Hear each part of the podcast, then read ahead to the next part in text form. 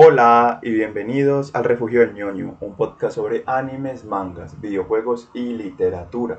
Yo soy Danfer y el día de hoy volvemos con una de las secciones a las que más cariño les he tomado, mis personajes favoritos. Una sección que, como les recuerdo, está inspirada en la sección del mismo nombre en el canal de Korachuki en YouTube, para que vayan y la busquen. El día de hoy hablaremos de uno de los protas de esta nueva generación de shounens, uno de los personajes que suelen ser muy odiados dentro de la opinión pública gracias a ser un llorón, pero como ya se sabe muy bien en este podcast, estos personajes no sé qué tienen, pero a mí me encantan. El día de hoy vamos a hablar del protagonista de Tokyo Revengers, Hanagaki Takemichi.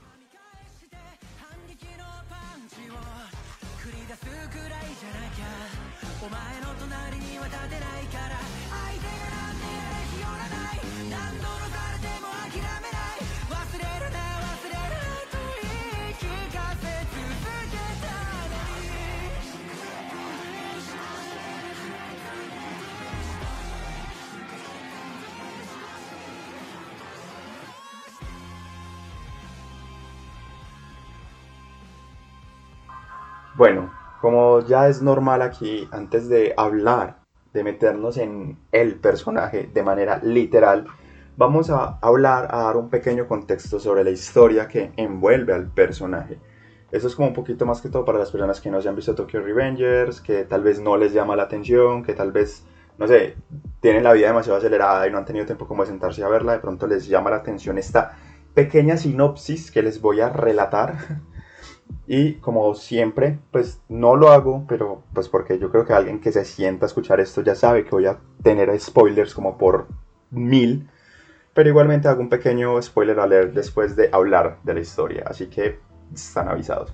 Bueno, como ya les había dicho, Takemichi Hanagaki es el protagonista de la obra del momento, Tokyo Revengers, una obra que nos mete en el mundo de los pandilleros japoneses a finales del 2005 pero que fuera de hablarnos sobre todo lo que envuelve este mundo, la historia mayor, o mejor dicho, el principal móvil, el principal motivo tanto del personaje como de la trama, es cómo Takemichi, luego de un evento, termina viajando al pasado, curiosamente hace 2005, 12 años atrás de su presente, donde en la vida real también se estaba dando el final, ese ocaso de la era de los pandilleros en Japón. Algo que es curioso, y este es un pequeño eh, dato curioso, un pequeño fact que les suelto aquí, el autor de la obra, Ken Wakui, ha aceptado y es sabido que fue pandillero durante esta época, o sea, vivió en carne propia este ocaso, entre comillas, ¿cierto? Entonces, digamos que es la persona más enterada, la persona más eh, destacada, mejor elegida por la vida, no sé, para contarnos una historia sobre pandilleros, sobre todo en estas épocas y hay varios paralelismos, digamos, con las pandillas que él frecuentaba, la pandilla en la que él estaba, junto con todas las que vemos en la obra.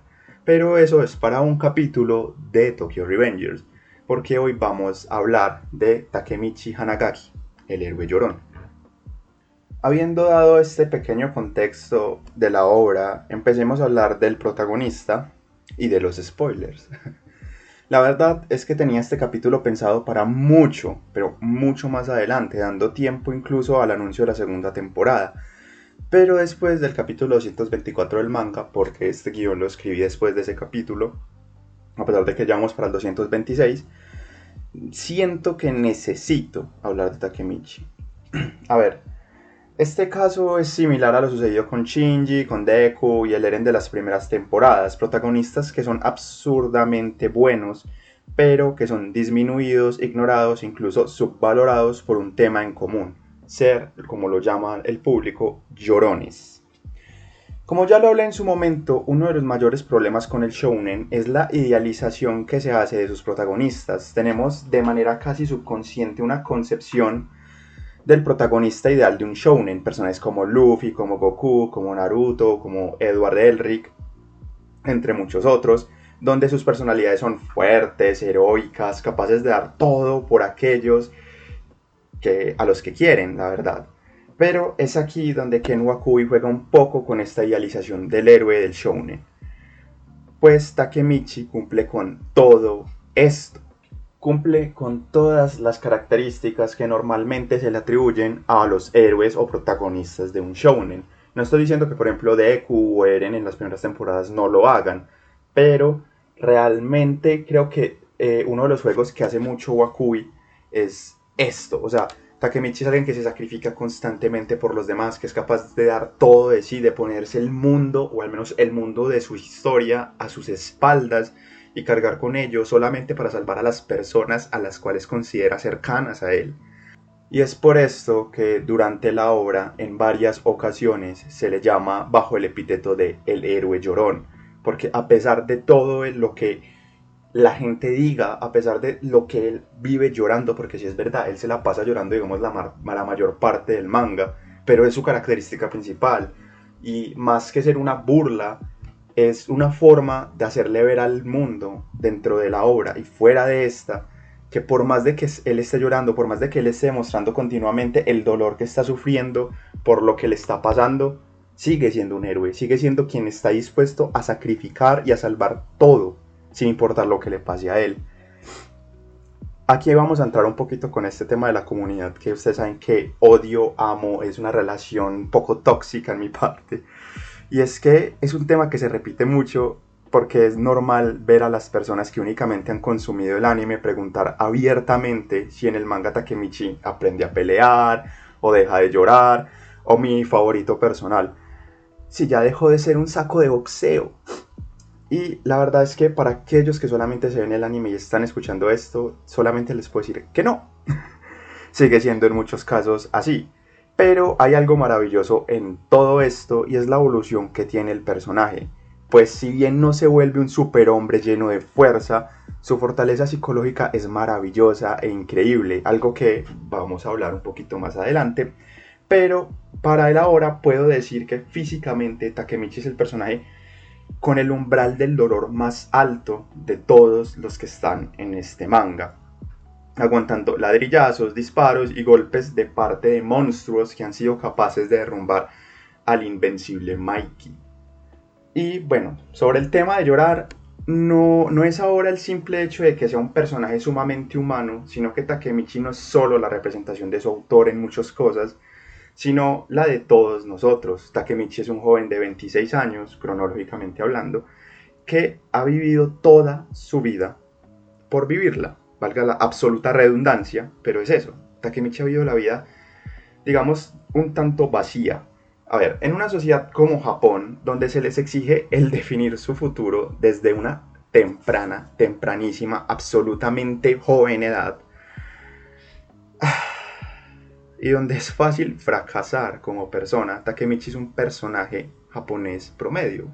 No es ni siquiera un personaje, es un japonés promedio estancado en un trabajo de mierda, donde no es feliz, donde es humillado constantemente, que le da apenas para vivir cómodamente y saliendo de toda esta rutina absoluta cuando en las noticias ve la muerte de la única novia que tuvo y cuando es empujado a las vías del tren, que es donde toda nuestra historia empieza.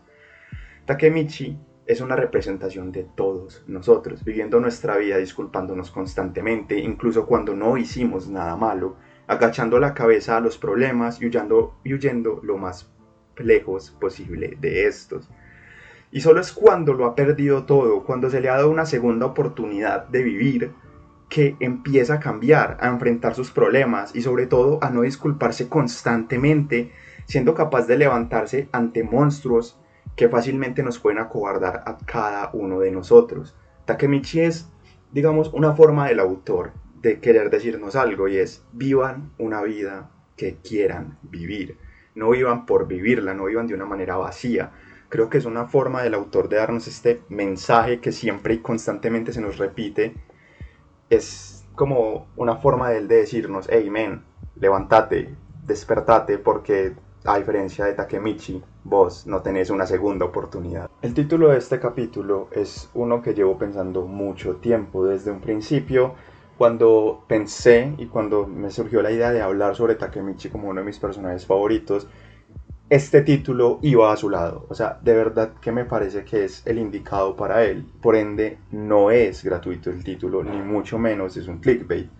La verdad es que si se piensa bien todo lo que ha hecho Takemichi a lo largo de su obra, es fácil relacionarlo un poco con el mito de Sísifo. Para quienes no lo conocen, les hago un breve resumen. Sísifo era un hombre que es castigado por los dioses, no se nos explica por qué en un principio, eh, y que recibe con amabilidad a Thanatos, la representación o dios de la muerte que luego de engañarlo evita ser llevado por este. En consecuencia, las personas alrededor del mundo dejan de morir. Luego de que Thanatos es liberado, pues Ares estaba colérico porque en las guerras nadie estaba muriendo, eh, Sísifo es llevado al inframundo, pero este, con una jugada muy inteligente, les dice, dependiendo de la versión, a Hades o a Perséfone, que su mujer eh, no está cumpliendo con los ritos fúnebres, algo que él antes de ser llevado por Thanatos al inframundo le pidió. Por ende, les pide permiso para reclamarle y castigarla. Pero una vez está en el mundo de los vivos, se niega a volver al inframundo, muriendo al final de manera natural y siendo un anciano. Su castigo termina siendo el empujar una gigantesca roca por una colina, donde justo antes de llegar al final la roca se devolverá y tendrá que empezar de nuevo y así eternamente. La relación principal que encuentro entre Sísifo y Takemichi, la verdad, nace de dos aspectos. El cumplir de manera casi eterna una tarea imposible y el hecho de desafiar de manera constante a la idea de la muerte. Mientras que Sísifo se niega a morir, Takemichi es motivado por impedir que las personas que quiere y le importan mueran, viajando una y otra vez al pasado, buscando impedir este destino funesto. En su viaje logra impedir la muerte de ciertas personas, pero pierde otras en el camino. E incluso en varias ocasiones, a pesar de lograr salvar a alguien, en el futuro esta persona termina muriendo de alguna u otra manera. Por lo que vemos como Takemichi a lo largo de la historia está intentando subir esta gigantesca roca él solo, cargando con todo el peso una y otra vez. Y no es hasta que es ayudado por sus cercanos de confianza que logra un futuro medianamente bueno, el cual sacrifica por tener que impedir un nuevo evento, la caída en la oscuridad de Mikey. La verdad es que, digamos que estos los dos aspectos principales vienen siendo el hecho de esta roca, de esta tarea continua, infinita y eterna, para Sísifo subir una roca, literalmente, y para Takemichi el tener que salvarlos a todos y volver al pasado una y otra vez al mismo tiempo esta relación de evitar la muerte, de estar en una relación constante con la muerte, ya sea de otros o propia. La verdad es que Takemichi me parece que dentro de su obra es uno de los personajes que más ha sufrido, pues ha visto cómo muere Hina incontables veces, ha visto la muerte de Mikey, de toda la Touman, ha visto la caída, ha visto la caída en la oscuridad de Mikey más de una vez. Takemichi es alguien que de verdad es una persona que ha sufrido, no estoy diciendo que es el que más ha sufrido en toda la historia del manga, hay personajes que obviamente han sufrido más de manera física y psicológica, pero dentro y exclusivamente dentro de su obra, Takemichi es a mi parecer el personaje junto con Mikey que más ha sufrido dentro de la misma. La verdad es que es un poco guiado por este complejo de mártir que manejan los dos, pues prefieren sufrir y llevar todo el peso de las acciones de los demás ellos solos antes que pedir ayuda. Algo que en este último arco se ha hecho aún más presente.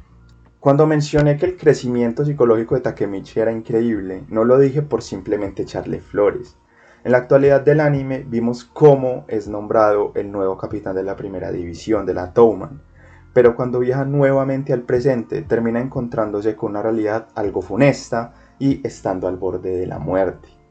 Y es por esto que viajando nuevamente al pasado empieza a fortalecerse, no solamente en un sentido físico, sino también psicológico, y siendo apoyado por el best ofrendo Chifuyu, que de verdad va aquí, o sea, en el Kokoro toda la vida, busca la manera de evitar todo lo que ha vivido hasta el momento cumpliendo así su más grande objetivo que se nos menciona casi al principio, ser el más grande de la Touman y ganarse el respeto y admiración de Mikey.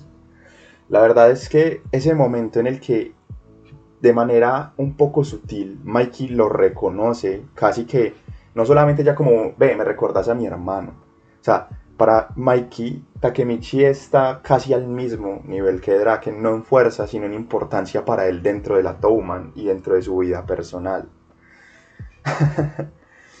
a ver, Takemichi empieza a enfrentarse a los más fuertes y es apaleado una y otra vez, pero mantiene dos consignas no solamente en su mente, sino también en su corazón. Una que es mi favorita es, mientras yo siga aquí, la toma nunca va a perder. Y la otra es, aunque muera, yo nunca me voy a rendir. A ver, es que de verdad Takemichi es un héroe con todas las letras. Es alguien que se enfrenta a las adversidades de su mundo, que se levanta una y otra vez, que es capaz de poner en su espalda el peso de muchas vidas sin importarle lo que le pase a él. Entonces yo le pregunto a quienes simplemente lo llaman llorón. ¿No les parece que tiene el mismo peso como protagonista que aquellos que a diferencia de él no lloran siempre? O sea, ¿de verdad ustedes piensan que Takemichi no es el verdadero protagonista de Tokyo Revengers solamente porque llora además? Solamente porque, fuck, el man está sufriendo, le metieron un tiro, acaba de ver cómo murió la persona que ama, acaba de ver una y otra vez cómo sus esfuerzos son inútiles en más de una ocasión. O sea, la verdad es que otro de mis personajes favoritos de Tokyo Revengers, curiosamente, es Kisaki. No porque sea un muy buen pero una buena persona, no porque sea como, oh, me interesa, me siento identificado con él, sino porque fuck, el man es increíblemente teso. O sea, el man está peleando con una persona que puede viajar en el tiempo y arruinarle sus planes. Y sus planes son tan bien hechos, tan milimétricamente calculados, que una y otra vez lo derrota. O sea, Takemichi es el protagonista, pero de verdad que Kisaki es el villano perfecto para el tipo protagonista que es Takemichi. Mientras que Takemichi llora, mientras que Takemichi sufre y lo hace de manera abierta y se esfuerza por los demás, Kisaki simplemente mata sus emociones y quita todo lo que tenga en medio para cumplir con sus objetivos, incluso si son las personas que a él le importan. A ver, es que aquí hay otro pequeño spoiler. Bueno, este capítulo ha estado lleno de spoilers un poquito sutiles, pero bueno, en la actualidad del manga ha sucedido algo increíble y es que por primera vez al perder a alguien, Takemichi no lloró, no derramó una sola lágrima. Y eso es algo que puede cambiar todo. Pues ahora no hay tiempo para llorar porque el Armagedón, como ha sido de, como ha terminado de ser llamado, digamos, este evento, esta última pelea, ya está llegando. Y creo que va a tener que guardar sus lágrimas para el final, cuando por fin logre salvarlos a todos. Lo único que yo de verdad le pediría a Takemichi si pudiera verlo es que, fuck, man, sálvalos a todos, pero sálvate a ti también. Porque ese complejo de mártir que maneja Takemichi, de verdad que es conmovedor en ciertos puntos, pero creo que lo más importante es que duele, duele verlo cómo se derrumba una y otra vez. La verdad es que no tengo nada más que decir. Takemichi es un personaje absolutamente complejo y muy bien construido. Logra enfrentar las adversidades como ninguno de nosotros lo haría, pero ante todo siento que el mensaje más bello que se puede entender de su desarrollo es muy claro, pero muchas veces decidimos ignorarlo. O sea, es ese Ken Wakui escribiendo a través de la personalidad de Takemichi, escribiendo a través de cómo vemos cómo él crece, cómo lo vemos enfrentarse a monstruos, como es reconocido por todos alrededor como el verdadero capitán de la toma de la primera división, como aquel que puede sustituir a Draken y a Mikey para dirigir a la toma en una pelea, como la persona que es capaz de heredar el puesto de Chinichiro, el hermano mayor de Mikey, y aquel que en, dentro de esta ficción inicia la gran era de las pandillas, como el último capitán de los Black Dragons, que es la pandilla más importante de este universo. De verdad que creo que lo más lindo que nos muestra Wakui es este mensaje, este levántate, incluso si estás llorando, incluso si duele, aunque no puedas más, aunque la sangre en tus puños ya esté seca, levántate, porque a diferencia de Takemichi, como ya lo dije en un principio, nosotros no tenemos una segunda oportunidad. No siendo más, les deseo un muy buen día, una muy buena tarde y una muy buena noche. Nos vemos.